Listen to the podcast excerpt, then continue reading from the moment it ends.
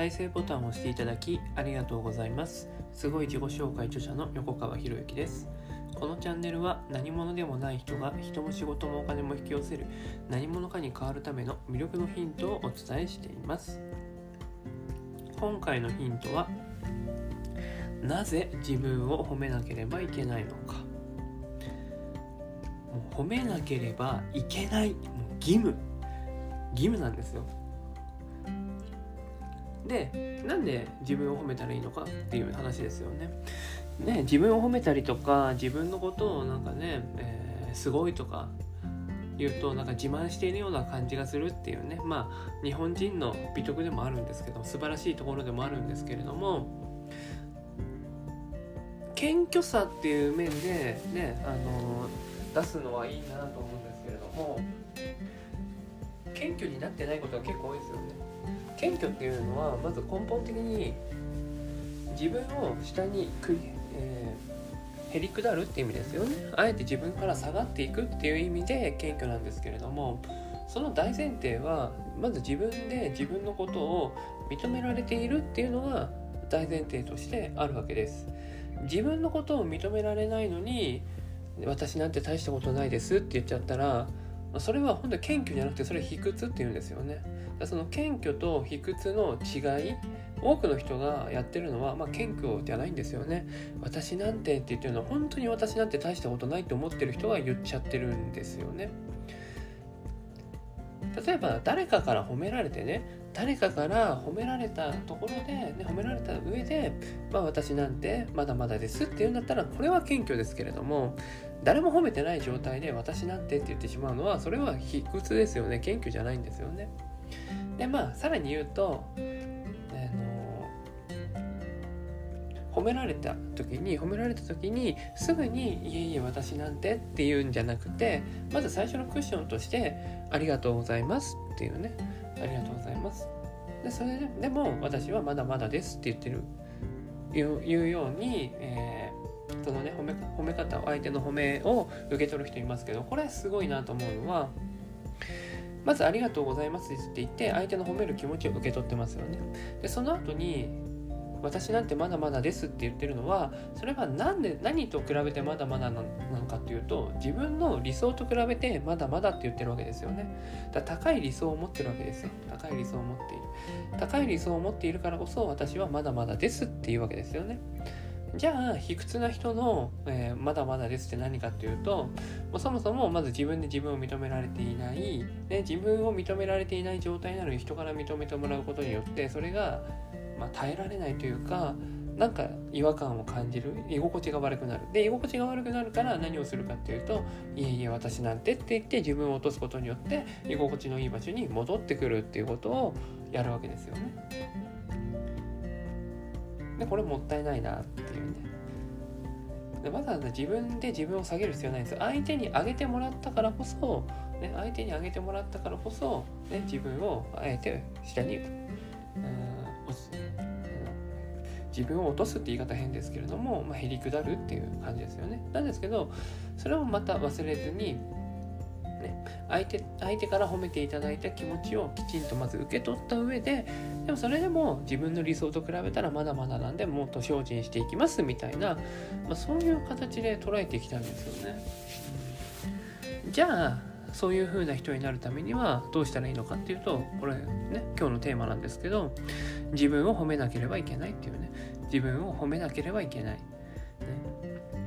脳はね、主語を認識しないってよく言われるんですよね。脳は主語を認識しないって言われる。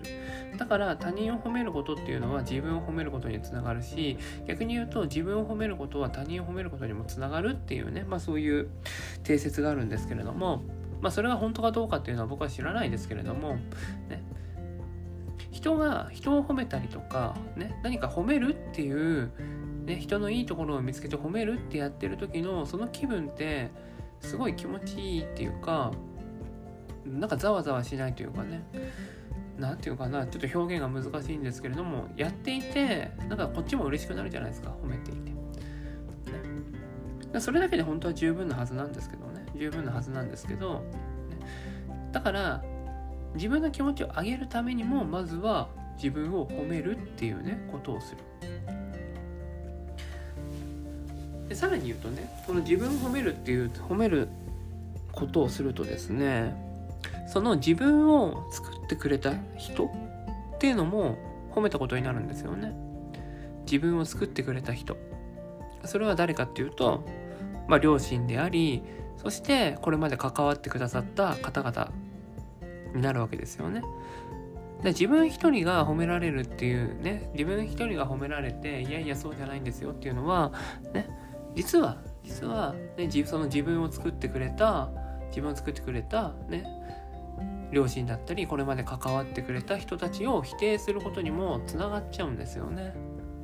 この観点ってなかなかないんじゃないかなと思うんですけどね。まあ、この観点僕はあの宝地図の望月さんに教えてもらったんですけど、望月さんがやクラブハウスでやってるルームの中でよくお話しされていることなんですけれどね。で自分っていうのは一人の存在じゃないんですよね。で自分をその今の自分が出来上がるまでにはたくさんの人たちが関わってきた、ね、もちろんね産んでくれて育ててくれた両親がいてっていうね。でそうしたね自分を褒めるということは、ね、そうした自分を作ってくれた人たちを褒めることにもつながっていくんですよ。で逆を言うと、ね、自分を否定するということ自分をけなすということはその作ってくれた人たちをけなすということでもあるわけですよね。でそれをどんどんどんどん遡っていったらどういうことが起こるかっていうと、ね、7代先では1万人以上のご先祖様が僕たちにはいるんですよね。で十何代先行くともう数えきれないほどのご先祖様がいてでさらにもっと遡っていくと人間を生み出した、ね、 Something Great と呼ばれるような存在がいてみたいなね、うん、で要するに自分という存在をずっと遡っていくと遡っていくと、ね、その人間を生み出したものにまでたどり着くんですよね。ということは自分を否定するっていうことはその人間っていうものを作り出してくれた存在そのものも否定するっていうことですよ。まあ、それをよね神様っていうのか分かんないですけれども、ね、困った時の神頼みっていう風にするわけですよね多くの場合はね。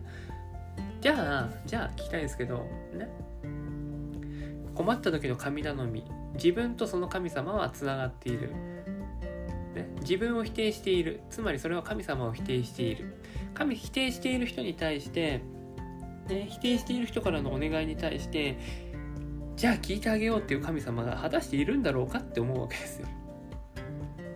もうね何もぶっ飛んだ話をしてるんだって言ってるのかもしれないですけれどもねね自分という存在を遡っていくとそういうところに必ずたどり着くわけですよ。ね、面白いですよね。だから自分を作ってくれたまあ自分を作ってくれたっていうかもう生命を誕生させてくれた、ね、生命を誕生させてくれた存在と僕たちっていうのはずっとつながってるんですよねいろんな形を変えてつながっているわけです。ということはその最末端である自分を否定するっていうことは、ね、それを生み出してくれたものも存在するに等しいんですよ。その存在してね生み出してくれたものをね否定しているのにその生み出してくれたものにお願いをしたってそれは聞いてくれるわけないですよね。だから自分を褒めなければいけないっていうのは、ね、自分というのはね自分だけの存在じゃないということですよね。自分という存在を作ってくれた人、産んでくれた人、育ててくれた人がいるからこそ今の自分っていうのが成り立っている。だから自分を否定するということは、その人たちを否定することと同じっていうことにつながっていってしまうんですよね。でこの観点をぜひ持っていてほしいんですよね。この観点、概念さえ知っておけば、否定する否定したくなる否定したくなる自分ってなんてダメなんだと思った時には止めることができるんですよその瞬間に。あこれをやってしまうと生まれたね自分を生み出してくれたその存在までも全部否定することになってしまうっていうね。でそれが分かるとね簡単に自分のこと否定なんてできないんですよ。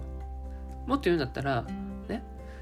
ずっと面々と着々と受け継がれてきたものを僕たちはみんな持ってるわけだから。ねそういう持っている素晴らしさにまず気づける。そしてそれを生かそうっていうそっちの方に気持ちが変わってくるんですよね。ダメな時っていうのはダメな時うまくいかない時っていうのはどうしても思考が自分の、えー、内側に向いている自分だけにとどまってしまう。世界は自分一人しかいないんじゃないかって思っちゃうようなそんな状態になっちゃうんですけれどもそうじゃないんですよ。自分っていうのは、ね、一人じゃないと。いろんな人がね育ててくれて見守ってくれてそして受け継いでくれた、ね、顔も名前もわからないけれどもでそれこそ人間の形すらしてないかもしれないけれどもでそういった存在が脈々と、ね、受け継いできてくれたからこそ今の僕たちがいるんだよねっていうそういう話になるわけですよ。だから自分を褒めなければいけないですよ。だってそういうね素晴らしいね何億人数にしたらもう数えきれないくらいですからね。ねそういう人たちの最末端に僕たちは今いるんだよって。それをずっと受け継いでくれたんだからすごくないですかって。だから自分がね今うまくいってないかもしれない。自分が失敗して人に迷惑をかけたかもしれない。いやそれはそれで反省する必要ありますよ。人に迷惑をかけたんだから。反省する必要はあるけれどもだからといってそれがそのままイコール自分はダメなんだっていうところにはつながらないってことですそういうたくさんの失敗を繰り返してでも命を引き継いでくれた存在その最末端にいるのが僕たちだからこそ自分を褒めて、ね、そうした方々の 存在に、まあ、報いるっていうかね期待に応えるということを一緒にやっていけたらいいんじゃないかなと思うんですよね。魅力的な人の共通点というのはそういう見えないところとか、ねえー、自分が見えてない部分でもね、その見えてない対象に対して感謝の気持ちを持てるっていうね。それはすなわち物事を大きな範囲で考えることができるっていうことでもありますからね、まあ、是非まずは自分を褒めるということ。まずはね、えー、この音声を最後まで聞けた自分自身を是非褒めてみてください。今回は以上になります。